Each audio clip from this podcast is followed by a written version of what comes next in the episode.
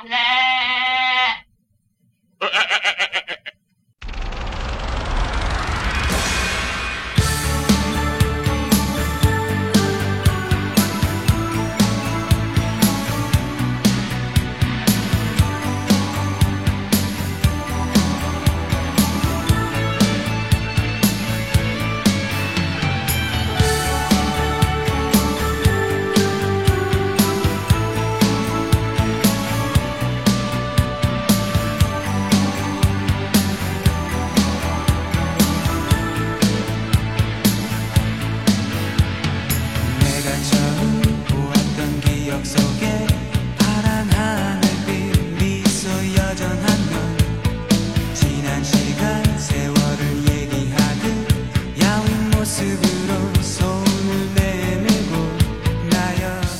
大家好，然后我们就回来了。呃，因为前些日子嘛，有一个特别好的颁奖典礼，就是 TVN 的十周年大赏。不是你去哪儿了？你回来了？他去他去 TVN 颁奖了。我是跟大家说，我们又回来了，我胡汉三又回来了。嗯，好。嗯，然后呢，就是嗯，从这个颁奖典礼呀，它电视剧部门的这个获奖情况来看，我后面去数了一下，一共是十九个奖。最大的赢家就是《请回答》系列，它占了九个。嗯，然后呢，还有有就是像信号啊、卫卫生啊，也是很有名的。但是呢，咱们已经把信号讲了了，这次我们就主讲一下《请回答》系列。嗯嗯嗯，我给大家介绍一下吧。它电视剧部门拿了九个大奖，然后呢是 Content Star Content Star 赏是《请回答一九八八》，然后本奖电视剧部门一共是十部剧。三部请回答系列全部都在列，嗯，然后 TVN 电视男子奖，呃，是九七的男主扮演者徐仁国拿到了，特别演技奖，三部请回答的爸爸程东日拿到了，嗯，大势演员奖，是一九八八的柳俊烈，柳俊烈。跟李惠利，对，两位演员拿到了。然后那个最佳最佳 kiss 奖是那个九七的徐仁国跟郑恩地两位演员拿到了，然后那个 TVN 的 Asia 奖是一九八八的朴宝剑同志拿到了，嗯，然后电视剧部门的最佳女配角的奖是一九八八的我们的豹子女士罗美兰这位女士拿到了，然后男男配角就是她的老公金城君拿到了。嗯，对，所以说，就是从主角到配角，然后包括一些情节，嗯，一些场景都打动了观众。这三部剧真的是很厉害，对。然后怎么说呢？就是尤其是 TVN 的这个大赏，好像是一九八八拿到了，但是呢是全体成员，三部剧的全体成员集体上台，然后去聊那个获奖感言，导演啊、编剧啊上台去了。我们的珍珠还跟大家说话了。就是怎么说呢？就是 T V N 的这个颁奖典礼是我看了最近这么几个颁奖典礼最感动人的一个。咱们就是在韩国本土那些三大台，包括白想啊、什么青龙啊，我觉得 T V N 是最有声色的一个。没错，没错，特别的鲜活那种感觉。没错，嗯，它不只有幽默，还有感动人的情节，还不是演出来的，你能看出来演员跟这个主持。包括这个幕后班底的这个诚意在，嗯，这是特别难得的一件事情。他们本身都热血沸腾的嘛，那种。没错，嗯嗯，怎么说呢？因为咱别说中国了，就最近这几年啊，从好莱坞那边开始，一直到这个大陆的这边，画风都不太对。所有的颁奖典礼都有一点点功利性，或者说是对有丑闻在。比如说那个好莱坞的那个那个那个。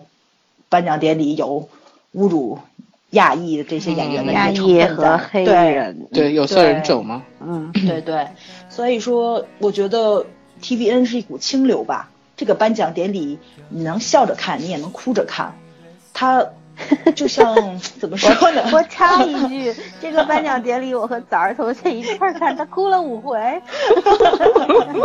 真的真的很感动。你能看到？他跟我说：“老四，我看个颁奖典礼我都哭的不行了，我在旁边捧着肚子笑死了。”哎，你看第一遍时也哭了，你陪我是看第二遍我热泪盈眶的时候，觉得没你那么多，但真的很感人，嗯，对吧？嗯，那你们俩的画面也挺感人，挺感人。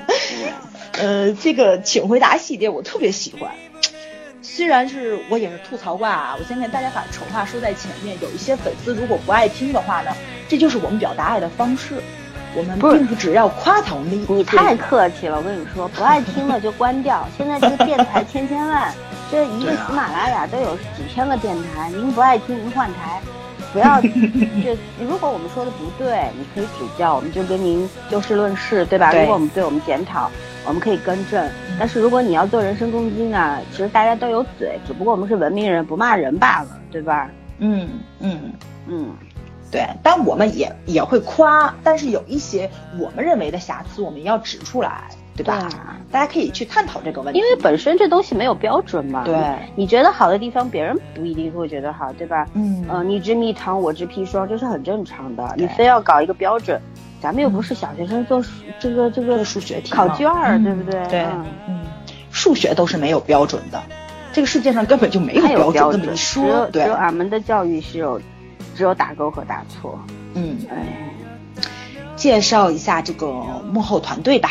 嗯，呃，这就这个系列这么成功，其实居功至伟的人是编剧李友珍，李友珍，嗯，这位女士从一九，啊，还一九了，从二零一二年七月份播出的《请回答一九九七》开始，几乎是一个怎么创创作一个喷涌期，我觉着，嗯，隔一两年就有一部佳作给大家呈现出来，基本上是隔一年，就就就一两年四和九九四和八八是隔两年。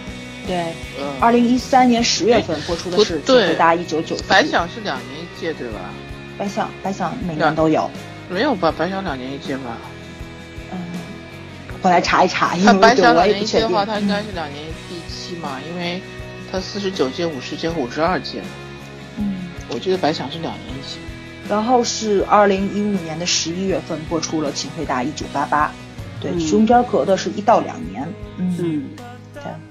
创作有创作期的，这是没办法的。对对，尤其是你要把一个剧本写完整，非常不容易。其实你像，像其实这三个剧本，它有一个递进，有一个递进的一个过程。到时候我们等一下会聊，所以说我们可以去理解编剧为什么不是那种多产的，什么半年一个，半年一个，对吧？就像龙八姨的编剧，一年整出来一个 The K Two 烂尾了。那个编剧确实还得练练感情线，多谈几场恋爱，估计脑子也不太正常。不仅感情不行，别的也不行。脑回路也不对。嗯，好，说回呃，拉回来，对。然后介绍一下这个导演吧。这个编剧跟导演呢，他们两个人都是凭借《请回答》系列出名的。在此之前，可能在韩国，呃，其他综艺行业或者说是其他的剧里面有过这个出道经历，但是呢。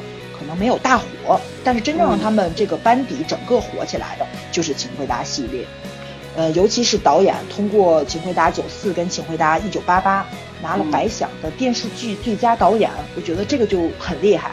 嗯，呃，《请回答》系列我最尊重的部门就是道具组，真的，呃，我记得很清楚，就是咱们在看那个他那个就是叫什么幕后采访啊，还有第零集的时候。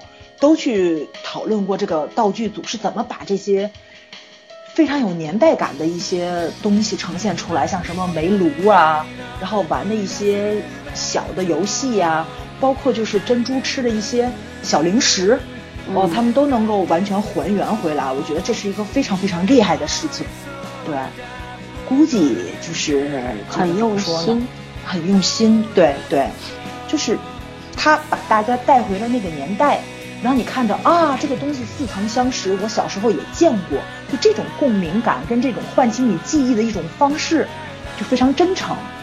对，嗯，包括就是应该现在好像在筹备第四部《请回答》。然后我记得特别清楚，就是好像在采访导演还是编剧的时候，然后那个道具组的一个代表人物说了一句：“不要再往前，再往前走时间线了，因为太难找，不知道怎么弄啊。”对对对，只能自己做了。自己做估计也难，再往前就得使用，就要搞到那个韩朝这个朝鲜半岛战争的时候，都没有地方可写了。包括这个服这个服装组跟这个化妆也特别让人长跪不起，就是你能看到这个这些角色们又土又很洋气的那个样子，对吧？嗯就是在当时那个年代，他们应该是最潮的一个装扮。但是你现在看的时候，就是有一种忍是那种忍俊不禁的感觉啊，捧腹大笑。然后尤其是爸爸们、妈妈们，太可爱了，简直是。嗯，怎么说呢？就是从一九九七一直追溯到一九八八的话，你能看出来，大家的关注点可能从这个青年人的这个身上放到了这个中老年组上。嗯不只是因为编剧给这些老年人们去加了戏份，也是因为这些演员呈现的更好，包括从他们身上能够展现出来更多的一些怎么说呢，就是人性上的共鸣，这个是很难得的。嗯嗯，就是包括就是我觉得他们这个灯光摄影是非常厉害的，就那种复古感，呈现那个年代的那种质感，让大家能更快的去入戏。呃，这部片子就是让我非常非常佩服，就是幕后团队完全就是把这部片子提了一个非常高的高度，就是它主基调就很好，至少及格分，或者说我们能直接从七分就开始起跳，再加上配角跟主演都非常非常的厉害。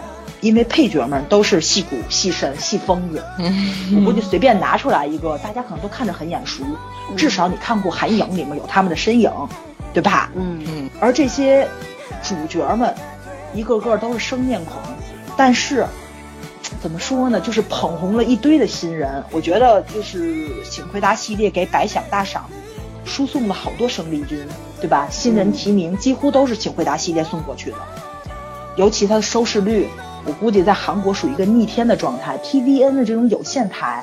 然后能破很高很高的收视率，请请回答是一个非常大的先河了。这属于请回答现在是 TVN 的收视榜第一吧？对收视第二才是信号。嗯，对，但是我还是更喜欢信号啦，对呀、不一样，不一样不一样，不一样。嗯，但是但是这个他们两个人都有悬疑风，你不觉着吗？不过这个是感情悬疑剧，《全民猜老公》。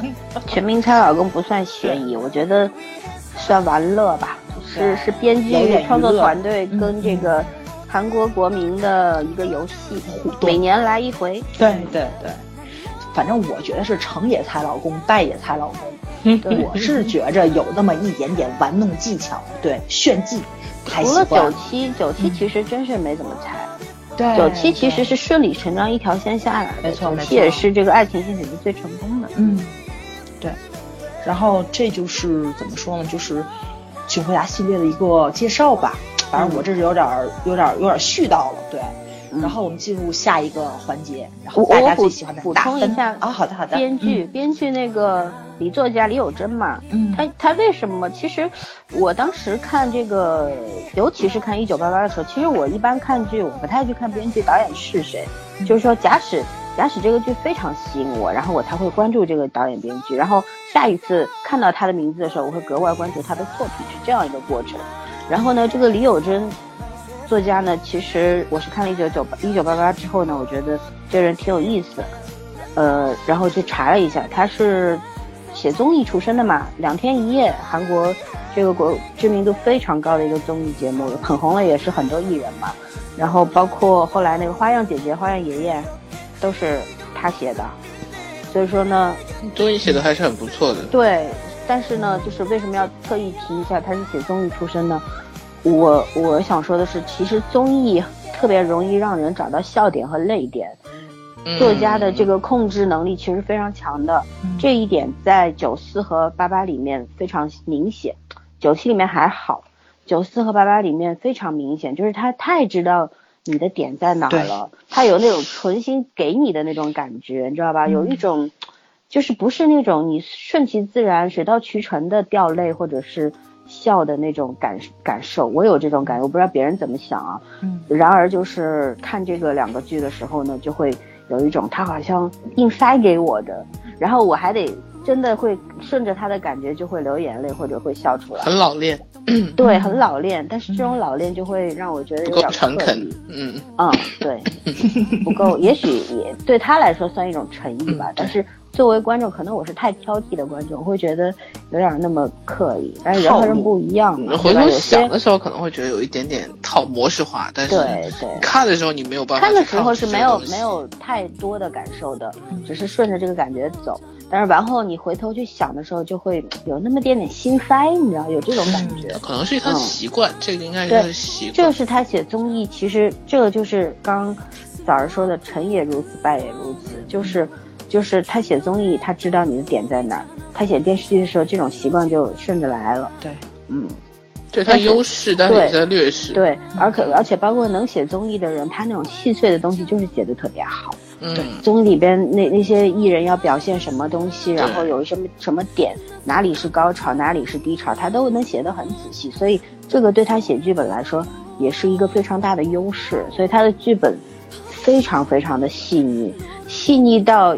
让人有点受不了，就这种，嗯。嗯。嗯，好，补充完毕。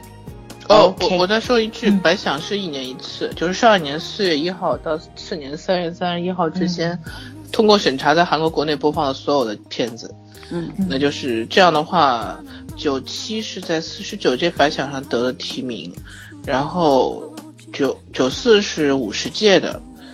然后到八八是五十二届的，也就是说九七和九四还是蛮近的。对，它隔了一年播出。嗯，对，它就是一年一个本子，相当于其实是。对。嗯，但是九七和九四其实我怎么说，九七还是很单线化的，九四已经拉开了。就九四和八八还是有一点血缘上相通的地方，但是九七没有那么复杂。九七没有这么多套路，但是我觉得九七很真诚。九七很稚嫩，但是九七真的很真诚。对。九七就像就是这种两个少年的那种感觉，就是青春感非常好。他为什么那个吻戏可以得这个吻戏的大奖？我觉得是有道理的。那么多，包括吴海英那个吻那么激烈，但是然而就是没有他那种青春萌动的，然后特别让人心动的那种要去打动乱跳的感觉。嗯。打动你的那个那个点，就是就是当年那个年轻时的那种心动的感觉。对，徐仁国也是在九七里面把我圈的粉。那徐仁国九七演的真的很好，我觉得他哪个都好，他是个好演员。那天还有人说，一个歌手出身成了演成了演技之王。对对对，好，其实是相通的，我觉得。就是你刚才说到歌，我就想起来了，因为确实是这个。呃，他的 BGM 跟 OST 也是非常赞的，非常经典。啊，对，对他的里面那些老歌，我我不是说再过几年，估计连歌都找不到。对对对，估计歌也不好找了。对，嗯嗯，好吧，下一下下一步要干啥？打分？打分不好打，你三步怎么打？分开打吗？分开打吧，就是每个人把三步一块儿说一下，还是分着说一部？无所谓啊，无所谓，一块打了呗，一块打了，那就还是老规矩，我先来吧。嗯嗯，然后呢，是我先说最低分吧，我九四打的八点五，因为我会觉得八点五打最低最低分，对呀，最低分啊，三部里面比嘛。我觉得这样下去出不了三年，你就有十分的片子了。嗯，应该不会，应该不会，这肯定会有瑕疵，这是的，对。继续说。我觉得跟其他两部比吧，九四略微平庸一点，嗯，对，就是亮点会比较少。但是你说它有什么短板吧？我觉得我也暂时是找不找不出来。这属于编剧的一个过渡剧本，我觉得从九七过渡到八八这种。就是说，怎么说呢？就是一个拔高剧，它所以中间我给了一个八点五分。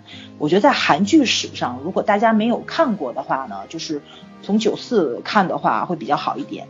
嗯嗯，对。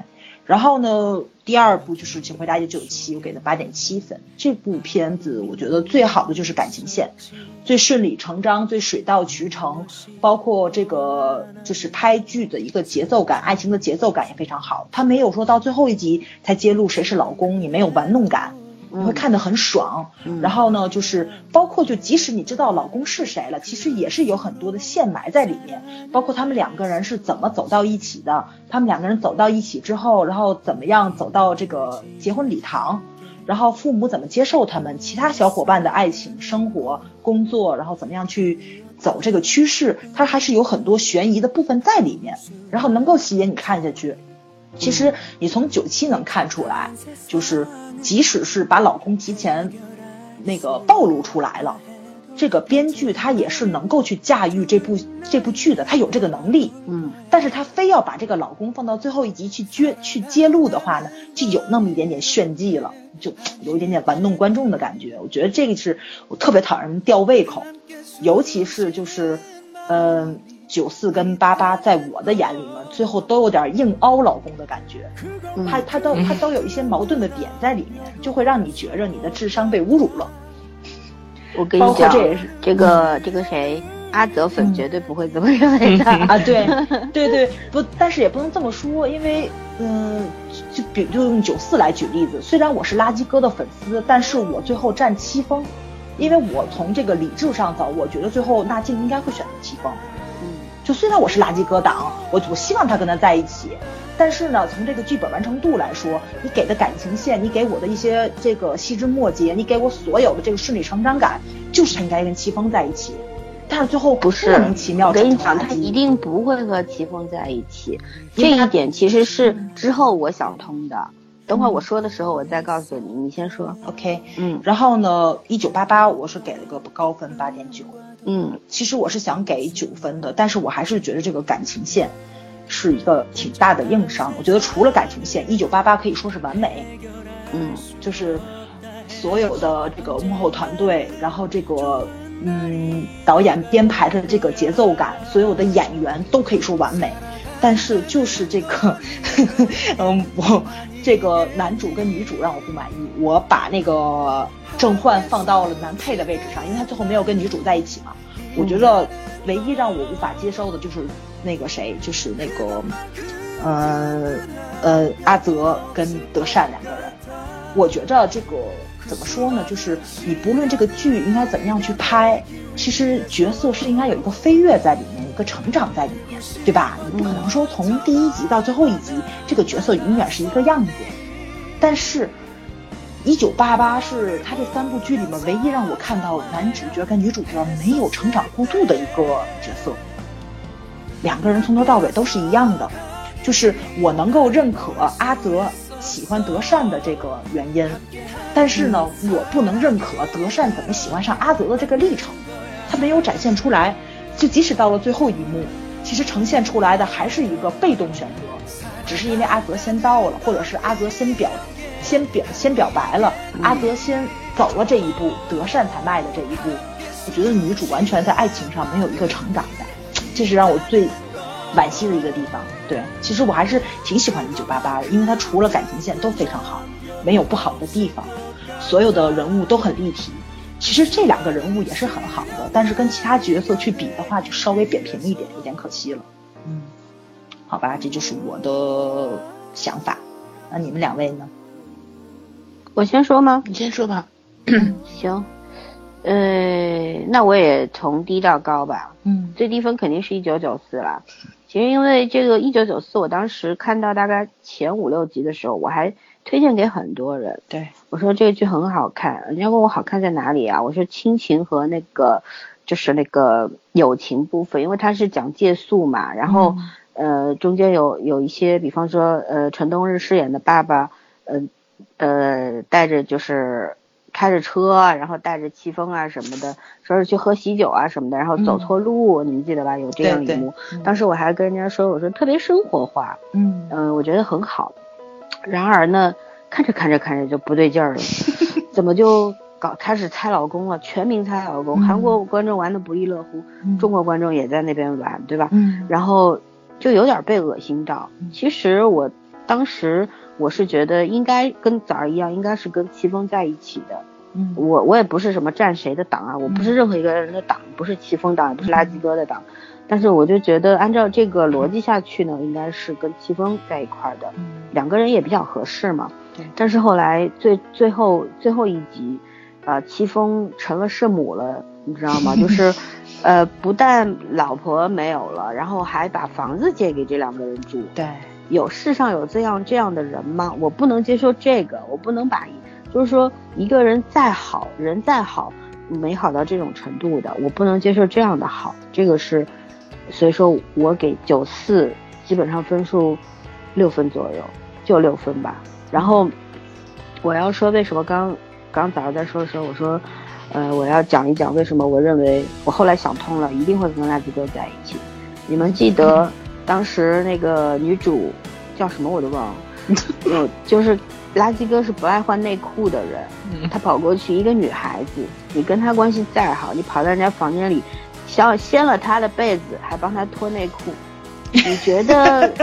就是如果他们俩不在一起，我觉得才叫天地不容吧，对吧？刚开始 是是他哥呀，不是哥哥，你你的亲哥哥，你会给他跑进去掀被子换内？你可以掀他被子，你不会帮他换内？对啊，我也觉得这个是亲密过度的一个事儿，只有恋人之间才干得出来，你知道吧？所以说，其实已经很稳定关系了。对，这个梗早就埋下了。其实到最后，他跟垃圾哥这个不算硬熬，他硬熬的是什么呢？硬熬的是先一定要把气氛放在里边，对，让让大家猜老公这个游戏玩过火了，这个是我对九九四非常非常不满意的一个点。但是呢，也有好的，就是我们这个我很喜欢的戚风红了，那 个我我就也就算了，我原谅他吧。然后，但是这个九四他有有非常好的地方，我们之所以没给没给个四分五分，就是因为他那个就是这个借宿的这些小孩子。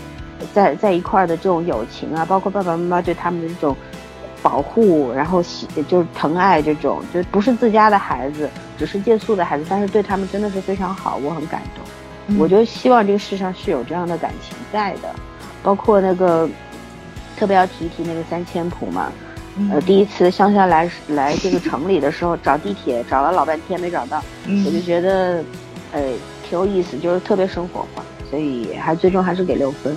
然后呢，呃，九七九七是，因为粉丝文化这个东西，其实离我比较远。我小时候没粉过，我粉的我粉过黎明，但是 我觉得，我觉得你粉黎明也是种很冷静的粉法。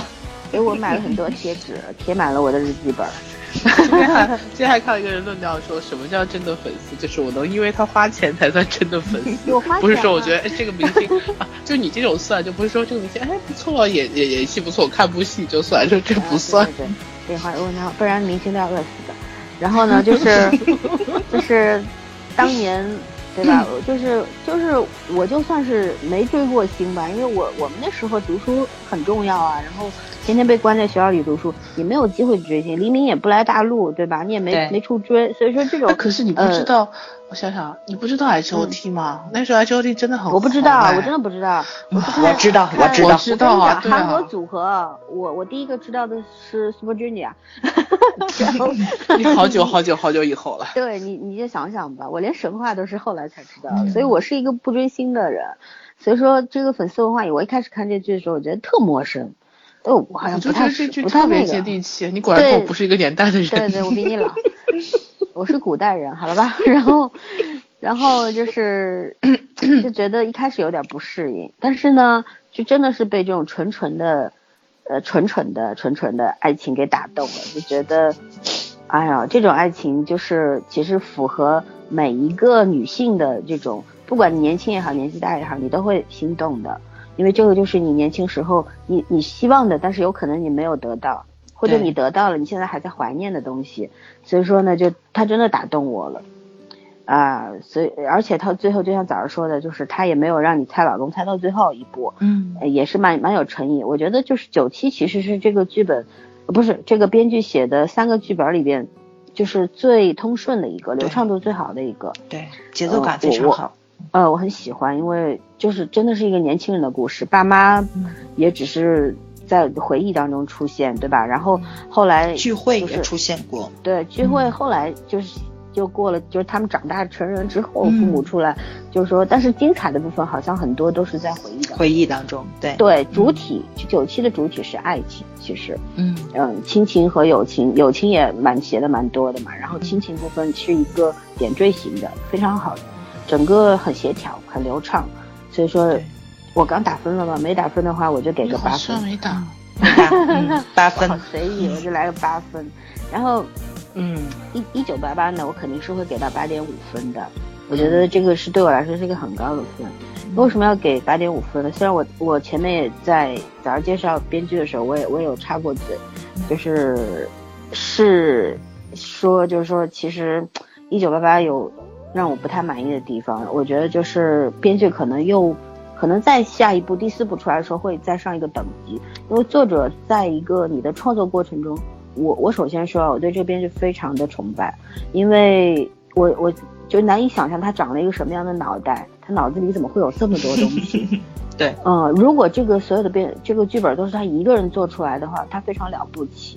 嗯啊，他基本上面面俱到，尤其是在一九八八里面，就是这个功力很强。对，呃，哪怕是感情戏的话，其实跟阿泽这个感情戏，我我其实也不是狗焕党啦，但是我觉得，因为我可能更喜欢狗焕这个人，所以说我可能会更偏向于他跟女主在一起。嗯，但是最后他跟女主跟阿泽在一起，对我来说也没有什么杀伤力，因为管他跟谁在一起呢，跟我没关系，只要我们家老柳红了就行，你知道吗？好现实，对我很现实。然后呃，就是就，但是从我喜欢一九八八，我看一九八八掉了超级多的眼泪，好几集真的差一点忍不住就要嚎啕大哭了，就触动你的点特别多。我是一个很重亲情的人，呃，常说就是缺什么补什么嘛。呃，你在不完整的家庭里长大的人，会对这种亲情啊特别特别的重视，特别特别的想抓住那种。所以说，一九八八正好打到我的弱点了。然后友情呢，因为我觉得我身边一直有很多的朋友，我友情这方面我还是很有成就感的。所以说呢，其实一九八八里的友情呢，也格外的让我有有那种对有共鸣。然后爱情部分呢，我本来也不是很关注，就随他便吧。所以说，友情和亲情的部分，包括他们这种邻里间的那种关系，你看小的一辈儿，老的一辈儿，对对，就真的那种互助友爱。然后三个大妈整天在家门口唧唧歪歪的讲一些闲话，哦，真的就觉得就是在你生活当中会发生的事。对我们家门口也会有这种大妈的，你看的时候就会有这样。然后包括他每一集到最后就是。在定格之前会有一个旁白音出来嘛？嗯，其实那个就是我说的有点强塞，编剧强塞给你的东西。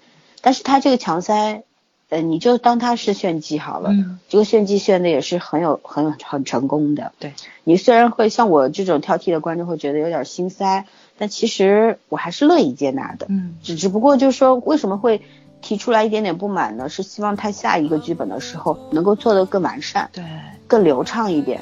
这个就是，所以说这三个本子，就是九四，它其实之所以写的有点那么的不流畅，然后有点让我失望，其实它就是一个过渡型的，对对对，它是过渡到酒吧。其实我看得出来，这编剧其实，啊，不是我看，是大家都看得出来，编剧其实是更希望写一些韩国人这种日常生活方面的东西。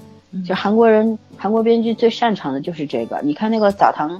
澡堂这个剧多经典，对不对？它就是这种一家子坐下来在澡堂子坐两集，你也不会觉得闷的那种东西。嗯，呃，我我其实很喜欢看这些，我觉得这个东西可能要比爱情来的更珍贵。对，对吧？爱情毕竟你两个人产生了这种很浓烈的感情，有就各种化学因素在那边起作用。但是邻里之间，你这种他们之间，啊，那种整天吃个饭，大家送菜啊，然后。呃，有什么事儿大家互相帮助啊啊，这个是实际上相处出来的东西，就是对，跟什么都没有关系，是单纯是靠感情出来的。是的，所以说这个特别珍贵，这个才是这个剧的精华。嗯，爱情真爱情反而成了这个剧的点缀，它跟九七反过来。对，所以说嗯，所以说我就最喜欢的还是九八。八八八八的啊，八八，好吧，再写个九八。下次该写两千了，我觉得。也许应该会写现现代，靠近现代。对啊，起码写两千也差不多了。你要看他们当年有什么大事件，对翻一翻，也许会写二零一六那个朴槿惠事件。他应该不太擅长写这类话题，这个事件可以让那个新号编剧来写。大背景，大背景，开玩笑的。好了，深深来打分吧。哎呀，我觉得你们俩表达的都差不多了，然后我我就直接打分了。我那个，我我个人是有个人偏好的，因为我觉得九七真的是诚恳，九七确实是诚恳打动的我。你说他很成熟，因为毕竟是第一部作品嘛。他不可能会有很成熟。然后，呃，做编剧也是很聪明，他就是忽略了他不他他可能是拿不准的那些东西，他放的扬长避短。嗯，对，然后他把感情线铺的很怎么说很平实，这个剧的就是就是青梅竹马，然后。怎么说呢？到到最后有一个人生的一段经历吧，从从青春时期，然后直到结婚生子，人到中年。其实我觉得，呃，这片就靠诚意了。嗯，重点是就是真的，对我来说，我给他打八点五分。然后我觉得那个，嗯，我觉得就是就是因为就是还原了童年那些情节，就是真的青春期的那些东西，什么。呃，那时候我也不追韩星啊，可是我知道然后，我身边有人追，你知道吗？然后我我虽然那会儿不太懂他们那个痴迷的状态，但是但是那些东西都在，就是包括有些细节，比如说答题卡上涂那个不会的答案，就把它涂成一个画啊什么的，就好像小孩子都会做那种事情，真的，你这就就就就就就真的是很打动你。然后呃，两个人之间为了好朋友之间为了偶像翻脸这种事情也不是没有，嗯嗯，所以我就觉得。他是特别诚恳的，当然那种什么学霸级的青梅竹马男朋友这种事情，当然不是人人都可以碰得上的。嗯，但就是，反正故事嘛，小说、电视剧都是讲偶然性的嘛，就是会打动你心里面最纯真的那个地方。而且，呃，虽然徐仁国、郑恩地应该都是偶像团体 idol 出来的吧，嗯，但是并没有说就是两个人特别让人惊艳的那种长相，嗯，就还是挺接地气、挺平实的。对，真的是挺平实。你要弄一个大美女和一个，人国都不能算接地气。我觉得他很帅，但是有人跟我说他长得像一条鲶鱼。不是说像那个小狐狸吗？小狐狸 不知道，没有他长得不像人就对了。我一个好朋友，他是一张，他是一张电影脸，电影他的脸。反正在你嘴里长得不好 看的都是演员。你你觉得他那个脸如果是画在纸上的话，就是可以折过去，你知道？就是其实他是一一种与众不同的帅，他整体其实真的是你你去看最近的那个，我要强推一下《购物王路易》这个剧，虽然我们大概不不太会开节目，因为 没什么好谈的，但是这个剧真的很开心，你看着就是被那种纯纯的东西给打动了。我觉着咱们有点歧视狗血剧，狗血的片子咱都不聊。狗血的，狗血越来越难打动我了。我根本就看不动，所以没法聊。嗯，好吧，好吧，嗯，就是狗血剧，它当然有它的作用，但是问题是，我现在觉得越来越假的东西，就是不愿意浪费那个时间。不是，关键是看的太多了。谁？好像就那么回事儿。王沥川真的不是纯狗血剧，王沥川，嗯，王沥川还是有他的那个点在的。对，就是我说的，你狗血像全小奶奶那种是真狗血，我不知道逻辑在哪里。然后两个人就山无棱天地合。但是我路易王就那个那个购物王路易我没有看啊，我我准备看的还没看。对他应该也不是纯狗血吧？他不狗血，特别清新。行，好的，那就拉回来继续说。好。嗯。好吧，然后九七就是因为爱情线吧，你们都在吐槽说九四和八八的感情线，其实九四，我觉得这个作者很有意思。你说他不会写爱情吧？他好像九七他写的还是对的，但是到了九四和八八的爱情线，他就写的，当时恨不得大家要吵起来，你知道吗？尤其是九四，就是玩弄观众啊。对，大家都吵起来，觉得觉得不合理嘛，各有各的理。所以九四我是有点不太喜欢，我看的很艰难这个戏，不知道为什么。嗯，所以九四我是三部戏里面给最低的，给了八点零分。嗯，我对我个人来讲，八分以上都算是高分了。八点零分，我想了又想，我觉得还是给八点零分，因为呃，抛掉感情线不说，他其他的一些那个呃，怎么说呢，很现实的成长的东西，他还是还是写到了的，就是你看的时候还是有感有感触的。啊，八八就不说了吧，口碑今年是爆了，口碑今年真的是爆了，但是。八八好像他更多了家长里短，就像森森说的，更多很多家长里短的事情。他没有把爱情线拉出来作为一个单独的主题，但是他又兼顾到了，就是就是分散的那个点很多。我觉得其实这种戏，它又区别于传统意义上那些韩国的长剧，又不像那种完全的生活剧，但是它是很生活化。我觉得做到这点也不容易，就是它既保住了一些怎么说呢，偶像效应。应该是保证一些偶像效应，同时又没有失去他擅长的那一些生活里面的点，所以我觉得八八应该八八还是蛮厉害的，其实，所以八八我给了八点六分。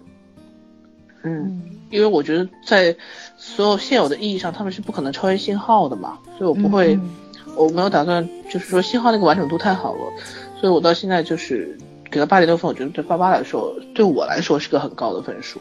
嗯。基本就是这样的情况。OK，那大家就是说了半天，最高分还是八八，对吧？一九八八，对，这是最打动人的。对对，因为他在这儿放着，他的那个对对，哪怕是对 T V N 自己的意义来说，它也是意义很大的。对，像这种市井生活剧现在越来越少了，很少能看到。对，哎，要这么说的话，我觉得。嗯，红色对吧？红色也是市井生活拍的很好，一九八八也是对。能看到生活的气息，挺不容易其实就是有很多，比如我们这样的观众的话，是喜欢看一些比较接地气的市井的，然后这样的东西，有温情嘛？温情，你心里会暖暖。其实这些场景很难拍，我觉得可能。大多数的编导也是想拍的，但是他拍不出来。关键本子要好，还要演的，还要演的好。对，因为现在直播不是特别流行嘛，嗯，然后这个经常放出来什么偶像在吃饭了，化妆间在化妆啊，跟大家打个招呼，我看粉丝一个就全都疯了那种。其实这种形式我觉得挺好的，可以跟大家产生一个互动在。但是呢，这个是你说你喜欢看这种，是因为你跟偶像有这种情感共鸣，对吧？你对他有这种情感的这种呼应在。但是你说，如果电视剧里面讲什么吃饭啊、洗漱啊，然后吵个架呀什么的，然后让你非常入迷的去看，真的挺难的。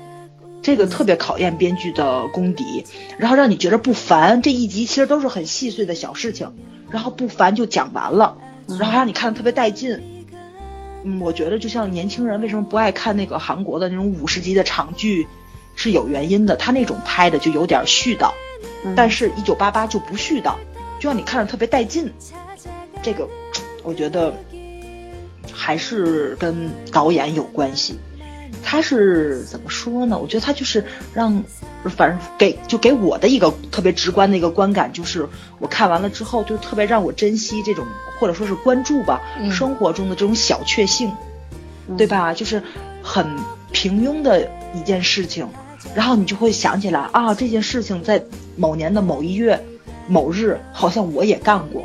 或者说是我也经历过，但是当时我是没有感觉，我觉得就跟普通日子一样，我就过来了。但是现在我回忆起来，这个电视剧能让我回忆那一天，确实是挺幸福的。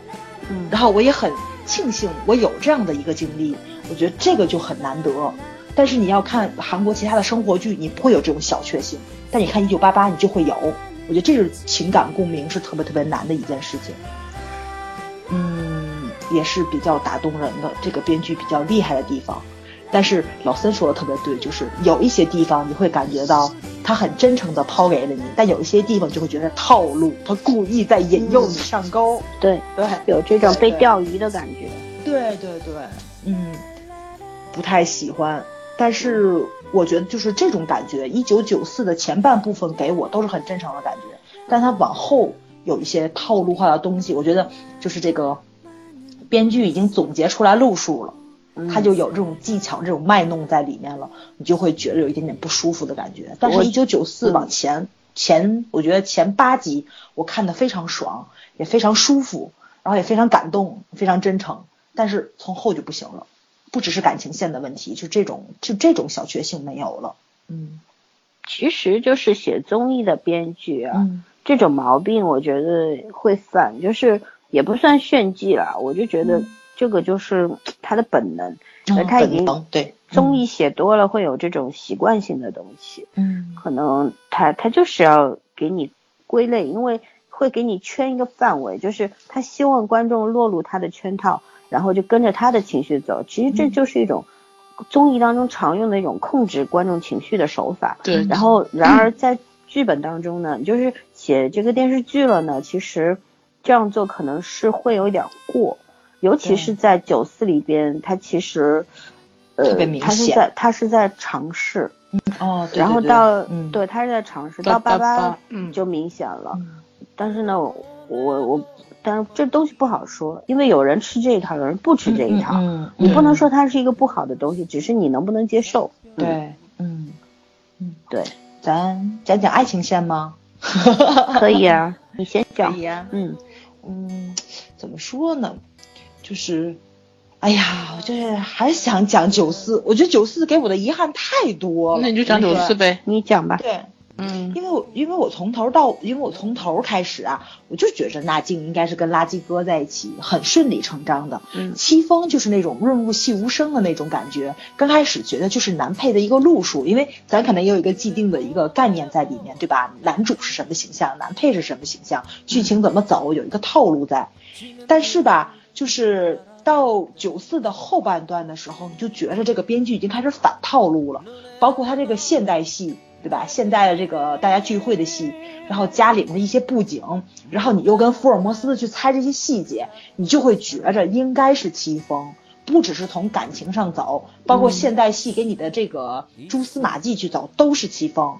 虽然我喜欢垃圾哥，但是我觉得应该是戚风的时候，他就突然之间又变成垃圾哥了，然后还硬凹了一个戚风在国外房子给他们住，嗯，这不只是圣母婊的感觉了，我觉得就有点玩弄观众，所以对，就这个感情线很让人受不了。而且她这个猜老公太刻意了，一会儿白手套，一会儿干嘛，嗯一会儿反正各个点都是让你引诱你去猜，就玩玩过火了啦。嗯所以说，其实这个九四在韩国好像也是粉丝也是吵得特别特别厉害的，骂的最嗯厉害的一部，嗯对，嗯嗯，然后就是怎么说呢，就是到一九八八，我这就有点更过分了。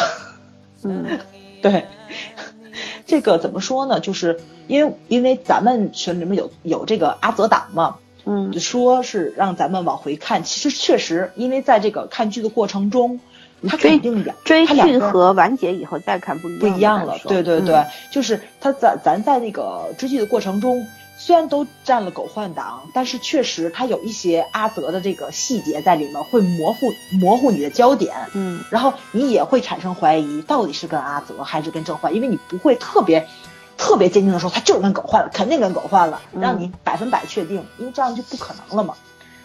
但是从这个情感的合理性来说，包括呃男主。男女主角的这个互动，包括德善自己拿着剧本，这个惠利拿着剧本，他都说他都觉得肯定跟郑焕在一起。嗯从他的认知上，对吧？虽然他在编剧的那那边说的应该是不知道跟谁在一起，他必须怀着爱意去看两个男人，但是德善他自己的自我认知上就是他应该会跟郑焕在一起，所以呢，他演出来的也是更偏向郑焕，肯定会有会有一个这样的一个判断在里面，这是毋庸置疑的。嗯但是他到结尾时候硬凹成了阿泽，我觉得这就有那么一点点的，还是玩弄观众的感觉。他不止玩弄观众，我觉得他还玩他还还玩弄了演员，这有一点点过了就。这就是逻辑不通啊。对逻辑不通因为大多数人的逻辑是正常的呀。就还是这个现代戏的这个男主的这个性格跟这个一九八八年的这个男主的性格对不上号，然后又硬凹成这个性格的一个走向在，大家都大家都多多少少有那么一点中年的那个样子哪里像阿泽像狗焕我的天，这个乱七八糟的性格怎么可能是阿泽？阿泽是那么就人会。因为婚姻和爱情变成另外一个人的话，还不如不要这个爱情和婚姻呢，对吧？嗯就是就是，其实把中年戏全部切掉的话，可能会通顺一点。但是这个中年戏放在那儿，就是让你猜的。嗯其实可能观众就是编剧很乐意跟我们不能讲玩弄啊，就可能很乐意跟这个观众做游戏，就是这个一一边呢可以呃提高收视率嘛，对吧？大家猜了肯定会很踊跃的看，嗯然后还有一边就是可能编剧也是玩的不亦乐乎，乐在其中吧。嗯 呃，所以我觉得他有点顽皮。嗯但是玩弄可能不是，就是有一种控制欲。我觉得这个编剧从他呃方方面面的这个细节上来讲，我觉得他有控制欲，嗯他就是很喜欢控制观众。但是我就是不喜欢这种被控制的感觉，你知道吗？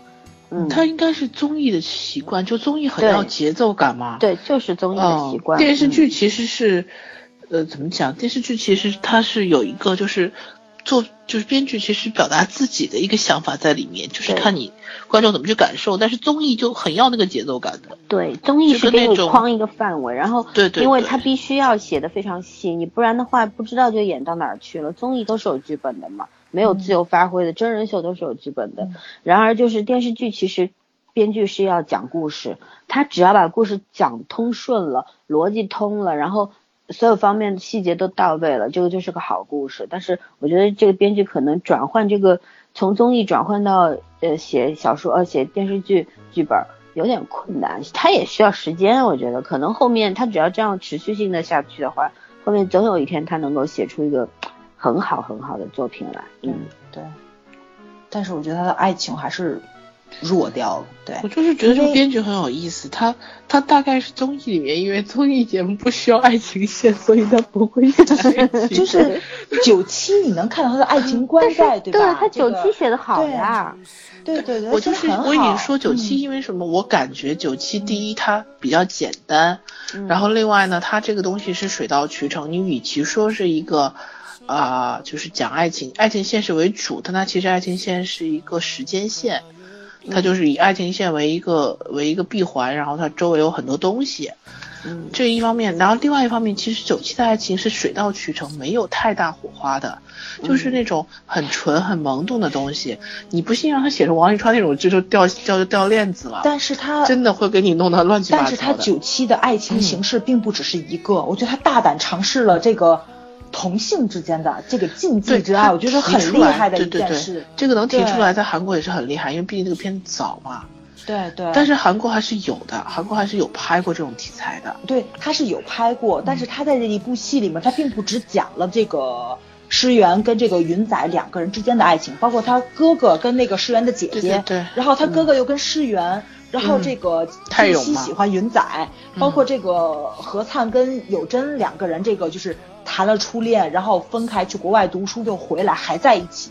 他有很多种爱情形式，对他并包括父母的。你看，就是他父母两个人在孩子面前要吵架，被地恩爱的不得了。其实，就说以这个为来看的话，其实编剧不是不会写爱情，错。所以说这个就更可恶，他不是不会写，但是他就是要跟你玩儿，你知道吧？这个就更讨厌人。也可能就像 你说的那样，他其实在里面埋的有梗，但是他就看大家看到没有。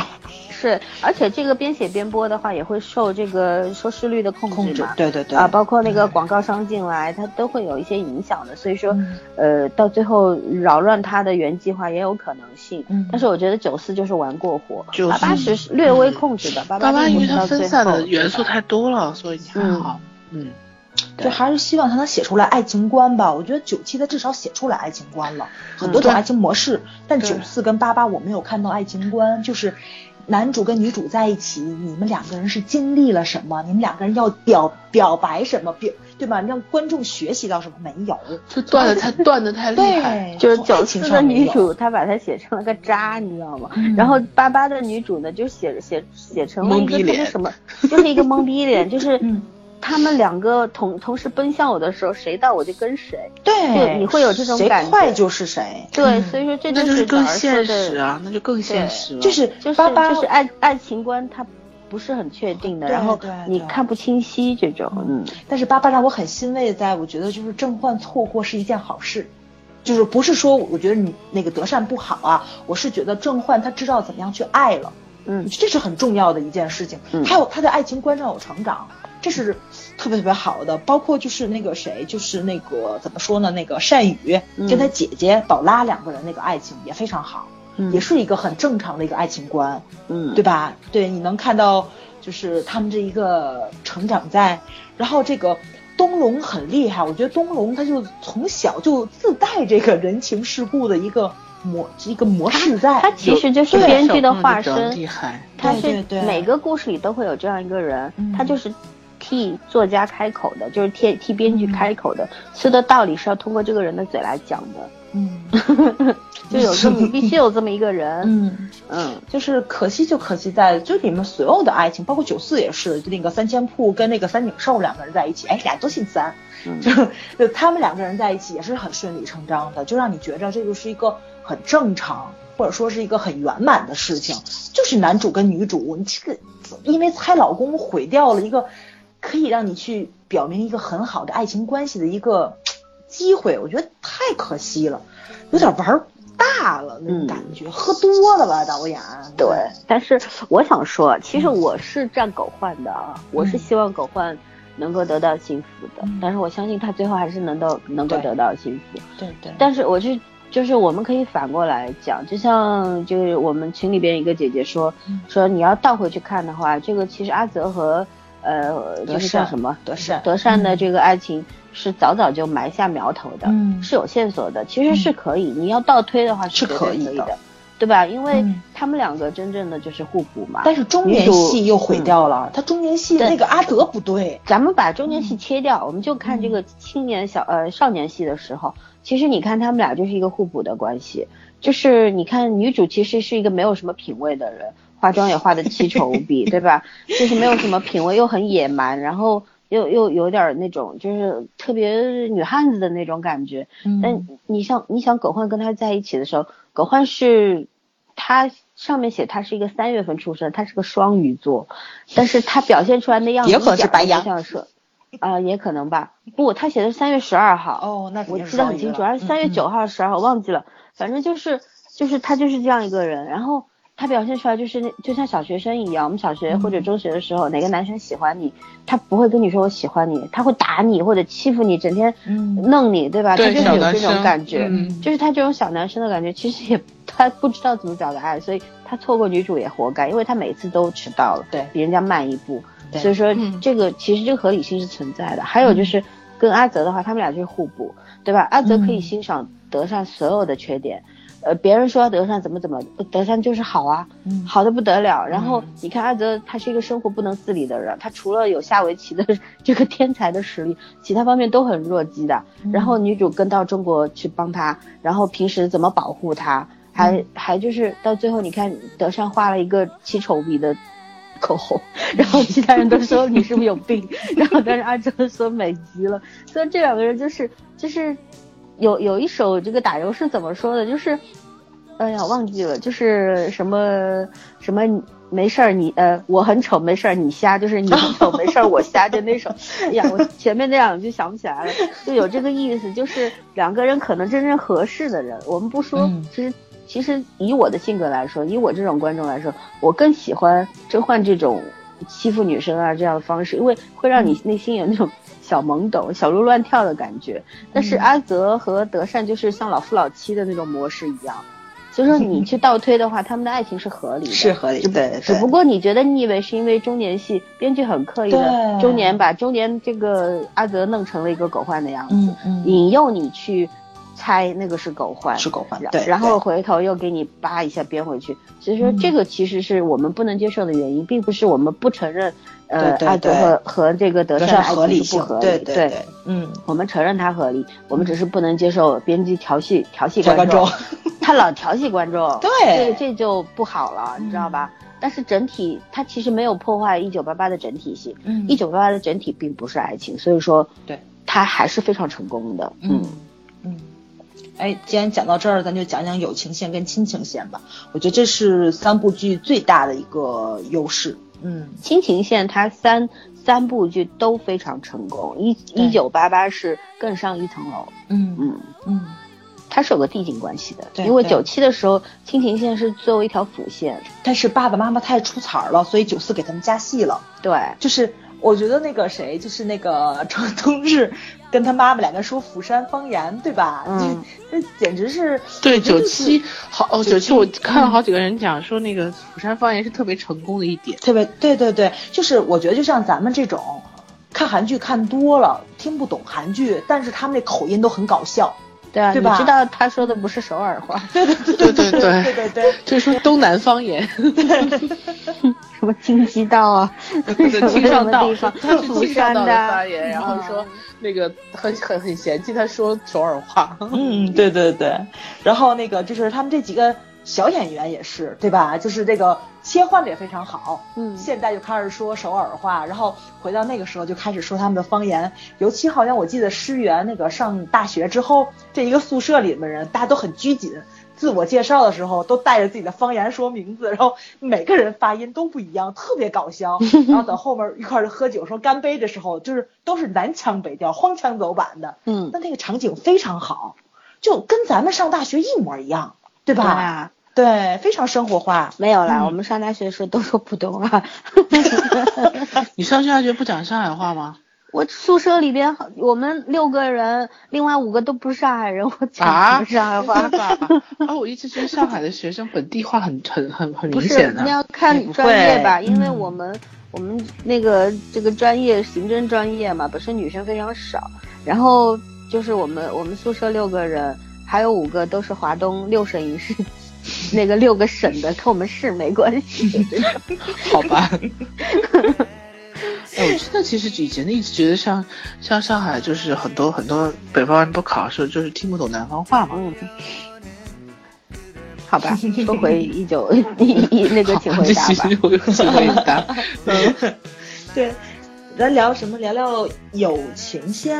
你们最喜欢哪一部里面的友情？别不，刚说的都是说八八 刚说的是亲情 线，亲情咱们先把嗯亲情的部分先讲完了了。嗯行行，好的。嗯，就是那我说一下吧，嗯我觉得就是亲情的部分，它的那个递进关系啊，就是刚刚说到九七的时候，其实是作为一个辅线嘛，它嗯其实主要是讲爱情。然后呢，到九四的时候呢是有一个尝试了。你看，基本上前六集的话，那个剧情的分布啊，比例比较大的就是这个呃亲情的关系。其实这些借宿的孩子，就是这个陈冬日夫妇对他们，其实也是一种亲情的关爱。就像、嗯其实并不是说你是我的租客，我跟你是这个房东和租客的关系，而是就像爸妈一样照顾他们。每天烧饭，他妈烧的那个菜都是那俩拿脸盆装的，对吧？就没有一个孩子他会落下，然后每一个孩子都照顾的特别好。就是说，这个其实就是一种亲情，包括就是你看他们跟孩子之间，你照顾垃圾哥，对吧？垃圾哥也不是他们亲生的，对，也是那种感情，就是都特别好。嗯所以说到九四的时候，他就包括他开始有一些细碎的东西了，他去强到一些生活当中比较接地气的一些一些细节了。对，就比如说开车开错路啊，嗯啊吃饭怎么地啊，嗯怎么弄啊，吃早饭怎么样，就特别细碎，嗯就感觉你在过日子，你看着人家在过日子，然后你你特别有参与感的那种。对对。然后，嗯，你，这其实我特别喜欢那个程冬日，就是，呃，他里谁我忘了不喜欢程冬日啊我？我忘了你们是因为 因为一件什么事情了？就是爸爸妈妈其实都是那种很和蔼的人，嗯好像有一次有一件什么事情办得很过分，就是这帮小辈儿里面谁办得很很过分，程冬日就发飙了，嗯，就是那种训斥的口吻，就很、嗯就很就很家长，并不因为你不是我的孩子，你犯错了我就忽视掉，嗯一定要给你指出来，这件对就事情不许再犯。不，见外，就没有把你当不是我的孩子，对不管你那种。对。对。程冬日真的是 TVN 的王牌配角，现在。是吃饭抠脚丫子，这是我男神，我男神，不是他所有的戏都会有，然后他都很出彩。嗯，对哪儿都要参一脚，对对，对，塑造人物很立体。我觉得这个并不只是编剧跟这个导演的功劳，他自己这个演员第三次创作也是很厉害的一这种。是老戏骨了啦，老戏骨。对对，嗯，然后说到那个一九八八的话，其实在亲情部分，这个布局就超级大了。假使说整个剧情是一百百分之一百的话，我觉得亲情占到了百分之七十，嗯这就是已经在各个环节细节当中是密布的。它随时随地，我觉得其实这些邻里关系你也可以归归结到亲情和友情的，对。可能更倾向于亲情，因为嗯。他们我觉得你看这三个妈，基本上就是三姐妹嘛，嗯。就就像三亲三个亲人就像姐妹对友一样。情亲情对吧？混杂的，你嗯。一家没有钱的时候，他会默默的就借给你送个玉米或者送个地瓜的时候，给你塞一点塞点在下钱面，嗯。既给了你面子又帮了你，嗯。这心里是有多么的暖，就是这样的这样的感觉，我觉得胜似亲姐妹吧，吧？对对可能嗯亲的都做不到这种，有血缘关系都未必做到这样。嗯然后还有就是，他们这种父母子女之间的，每一家都有自己的烦恼，嗯、这种亲情关系也是很有意思。包括那个豹子女士和她这个鬼马的爹，鬼马的老公之间这个小段子每天都有，对吧？两个人太逗了，呃，然后还有就是，你你真的是每家每户嗯都有说不完的话，说不完的事儿嘛。它整一集的话，其实一集，比方说它有九十分钟的话，我觉得七十分钟都在说亲情。没错，嗯，对，爱情可能就穿插在中间而已。嗯，少年和尤其是少年的爱情戏，真是少少的可怜啦，这真的是一点点一点点。对，嗯，其实他们这些少年人也都是亲情，是对？吧？也都是嗯对，是从亲情过渡到友情，或者说从亲情过渡到爱情。其实他们这个对从小一块长大的不一样，这其实就是融合到一块儿，亲情和友情你已经分不开了，对分不清楚的。嗯，嗯，爱情就是锦上添花了嘛，对吧？嗯？对，嗯，你看他们就是在被子里面集体看漫画，然后是那种互相捂被窝放屁都没有，都不尴尬的的那种状态，因为确实是对嗯你已经很生活化了。其实朋友之间你还是会有拘着的那种感觉，但是他们完全就是就是融入到生活里面，就是那种感觉非常舒服。是的，嗯就是真正的。可能两个人之间再也没有什么心无这个杂念、心无这个芥蒂的时候，其实就是看过你的屎尿屁了，就是也也就是大家已经到这个地步了，嗯不会再有什么小的事儿能够撼动你们的关系了。就像那个《嫉妒的化身》里边，就是不是等腰三角恋吗？然后女主不，她两个都爱，嗯她搞不清她爱谁，她两个都爱，然后她怎么办呢？她就跟两个男主说，说要不我们三个人生活在一块儿吧，在一个屋里边啊，也放个屁呀、也吃个饭呀、也干嘛，也闻闻臭味儿啊，也许就知道更喜欢跟谁在一？块儿更适合了。哎，我觉得这个确实是，虽然说上去有点儿，啊、有点俗啊，不雅，嗯但是这个就是生活的真谛，真的是你跟一个人到最后，你说谈恋爱的时候，风花雪月是吧？花前月下，那到最后不就是要住在一个屋檐下，然后他上厕所，你有时候还给他递厕纸，就是这个关系。对对对对对所以说，呃，我我觉得就是你刚刚说的，就五个孩子能够在一个被窝里边干各种事儿，男孩儿女孩儿之间也没有什么男女这种事情，没有意识到你是男的或者女的，嗯。是长大以后才意识到。包括阿泽是一直坚定的认为德善是个女孩子，他是以嗯。看女人的那个眼角度来看的，而不是看哥们儿的角度，对吧？嗯。嗯，对，所以说这这种其实真的，我觉得超越了友情和亲情的关系，这个已经不能讲了，我们已经没有办法去嗯。去用一个清晰的方式去对界定它了。嗯，就是很难定义了这种感情。对，这就是一九八八对。高明的地方。嗯，他虽然1988在对猜老公，但是你又不能把这个老公单独肢解出来，然后去定义这部片子，是，所以，哎，所以就瑕不掩瑜啊，这确实是，确实瑕不掩瑜。嗯不然的话，大家待不过，我们三个都不会集体给到八点五以上的高分嘛，对吧？对对真的是不容易的。嗯，啊、然后像就是我觉得呀，我要说什么？你们先说，让我想想。总结陈词，你开始，你你开始懵逼了你。其实我刚刚突然想到什么，但是我一下又忘了。嗯，对，这这肯定的，思路会断线嘛，对，嗯咱聊的太那什么，已经一个小时了，已经。嗯，一个小时，嗯，嗯，我讲那个九四的亲情线，我觉得特别高明的，在他用亲情线去演出了这个爱情线。就是嗯咱们从看的过程中，前几集我忘了，反正一直都以为垃圾哥就是他亲哥哥，对吧？包括你说的连内裤他都给他哥去扒去，都以为是亲哥哥。但是他从亲情线转到了爱情线，就是他们回老家去给他哥哥上坟，然后就是，呃，这个过程就讲着爸爸妈妈很失落的时候，妈妈说，如果这是我们回去给儿子过生日，然后开开心心的往回走多好啊！其实是儿子的忌日。然后那个时候突然间发现。为什么就是垃圾哥要做他们的儿子，对吧？就是也是从邻里之间关系非常好的哥哥，但是呢，他在首尔这边，他父母也照顾他，一直管他喊哥，嗯就是也是关系很好。从这个怎么说呢？这个亲情上，你就能转到哦，后面两个人能顺理成章去相爱，不是的，没有血缘关系的哥哥。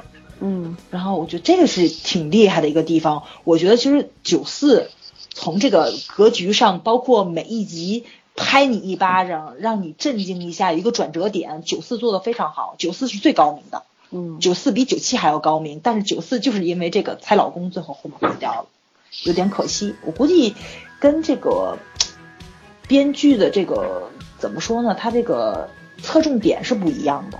嗯我觉得九四跟九七让我每一集有惊讶的点特别多。八八没有，八八是感动的点很多。八八其实没有什么惊讶点，你觉得哦是这个样子，然后很震惊，完全没有。嗯嗯，所以我还其实挺喜欢九四，所以我给他这么高的分，给他八点五。我觉得他从前几集，包括格局啊、节奏啊、这个感情铺陈上面来说，都是一个经典剧的一个路数。但是到后面编剧自己毁了，有点可惜。唉，就是其实你们，呃，我刚刚你说的时候，我在想啊，嗯，我在想，你看第一部里边吧，这个爸爸妈妈是死了大女儿，对然后第二部吧是死了大儿子，第三部终于三个孩子都活着，嗯不容易。这个，哎，这一说还真的，对对对，嗯这也是一种进步吧，步就是他其实他的就是编剧能力又在加强了。嗯嗯，他本来是要是要借助一个悲剧来写，来烘托其他的现在的这个幸福亲情部分，嗯对吧？然后，但是他现在的话就是可以掌控到了，他的掌控能力是越来越强的，嗯也不需要借助什么悲的来突出喜的，而是就是能够把一个这么多人，你看一九八八有多少演员啊？五个家对对庭，对吧？这么多的演员，他基本每一个都出场。个个立得住，这个真的不容易啊！我们自己写过小说，太太知道这个。对啊，你每个人的个性嗯不一样，对你又不能啰嗦，你还要体现出来对。，然后剧本其实写剧本，我不知道你们有没有写过剧本，我是看过人家写的剧本，我跟写小说完全不是一回事，儿。不。是一回事儿。嗯，他切的细节特别特别多，所有的镜头分镜头什么的嗯。特别难，所以说一个编剧能够，他也算高产吧，一年一部，嗯，所以我崇拜他，这脑子里都装了些什么玩意儿？但是就像你说，他本身有那个写综艺这个嗯。编剧的底子嘛，就技术他是好的，经验很好，但是但是他的这些内容、这些细节部分，其实也是需要你有很高很高的一个对生活的一个观察力，对然后你也你要很有智慧。呃，嗯然后其实就最重要的一个作家就是要观察力，你身边发生的每个人发生的事儿，其实都可有有一天会成为你笔下的故事。嗯所以说这种这种编剧本身也是非常有天赋的，能写综艺的都很有天赋了。综艺你要写的好看不容易的。嗯，韩国综艺还是很牛的。你说他掌控，他掌控力这么强，情有可原，对吧？因为不是情有可原，就是是应该的，因为他拍编剧，他的台词也非常赞呢。台词是我觉得你说真的好综对吧？嗯综艺的这个编剧应该是没有台本的，都是他们嗯演员自己带出来的。但是有他就是台本的，综艺编剧有台本是有台本，就是他你他有台本可能每句话都给你哦对写到，对对对对他不可能写去给他写台词，嗯但是他的每个台词你发现非常符合人物性格，没有一个是脱离开人物，他单独就能拿出来，就你听台词就能知道是谁。程冬日就是程冬日的，妈妈就是妈妈的，豹子女士就是豹子女士的，每个人都有他们自己的特点。嗯我觉得这个太牛了，简直。当然也是演员加持的嘛，他们这个表现能力够牛，是吧？嗯，其实这个一九八八，你看，我们可以谈一下演员的，因为你这些老演员吧，我们大多数都见过，对吧？对基本上很多韩剧看多了，基本上这脸都认识。但是年轻的演员，你呃，就是基本上都是新人。嗯，徐仁国在演一九九七的时候，之前我没有见过，我不知道他演过什么。这第一部次看到他对他他自己嗯上 TVN 领奖的时候还说了嘛，要谢谢请回答，给他开了窍，嗯对对对，开窍了，嗯嗯。然后包括九四的话，其实呃，戚风以前也是演过一些剧，但是也没有怎么红过。嗯对吧？然后呃，戚风我印象非常深的就是他，呃，九四结束之后，他在首尔的哪里开了一个见面会，还是去拍一个广告还是什么，嗯。就真的是这个粉丝多到就是围着这个周围都是水泄不通，嗯。真的是数不清的人头在那边。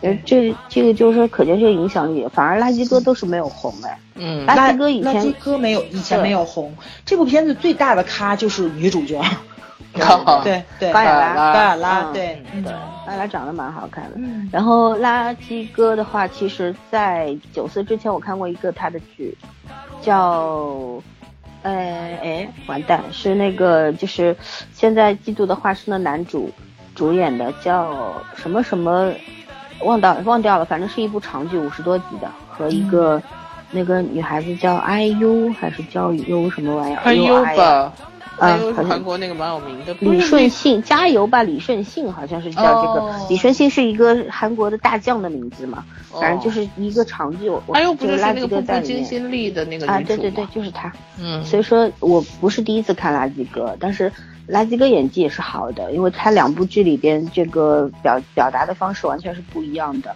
但反而是后来戚风是红了，男二红了，男主没红。就这样，女主也也是没什么声音，对吧？女主其实也是成名较早的嘛，嗯，然后你看，其实他这个两部也就也就算了，因为包括九七，他其实一些选角有初丁啊，初丁以前是水晶男孩的嘛，我现在又又又开始了，初丁是朴槿惠的侄子，然后，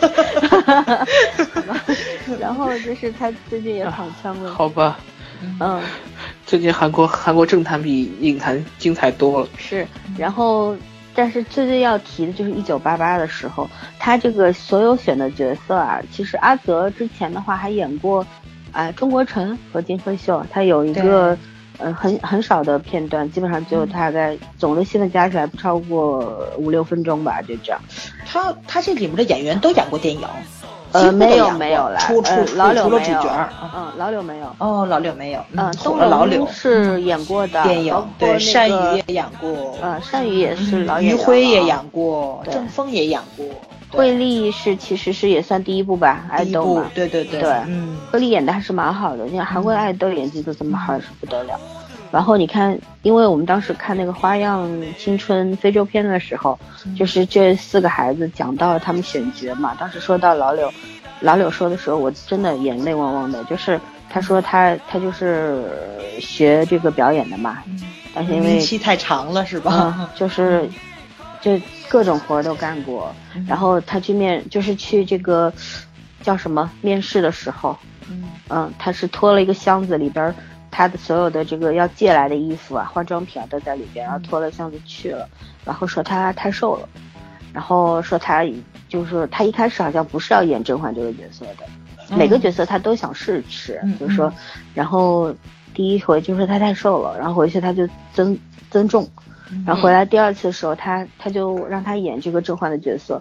他就演了一下，导演说就定你了，然后他当时就惊在当场，就一下子愣住了，就一下子哭了，你知道吧？就觉得怎么会这个？因为经过九四和九七之后，八八其实那个时候已经很多人来来争取角色了，然后没想到选了他，而且戏份这么重，嗯，所以说他就一下子觉得傻掉了，呃，所以说就是说，我就觉得，请回答系列编导的。诚意啊，就从这个选演员上面也可以体现到一部分，就是他们可能看资历，嗯，看看你能力，对，看你的能力，然后给新人机会，对，然后也是胆大，艺高人胆大，就是不怕你不会演，我们敢调教，但是而且看人也准，嗯嗯，他选的演员真的是准，每一个都符合角色。真的很了不起。其实我觉得本身这些演员能力就很强，他们应该没有特别差的，对，应该没有的，至少从努力悟性都是很高的，对对，不然导演也不会，就比如说那种死鱼不开窍的，他应该也不会长这样的，对。是啊，就是演善宇的这个高小迪啊，嗯，他也是这次在《嫉妒的花束》里面演男二，哎呀，这个帅到。不得了，就 这种，就是这个就很帅呀。高更卓是吧？叫什么？应该是吧。呃，我没有看过他的名字，我就知道他姓高。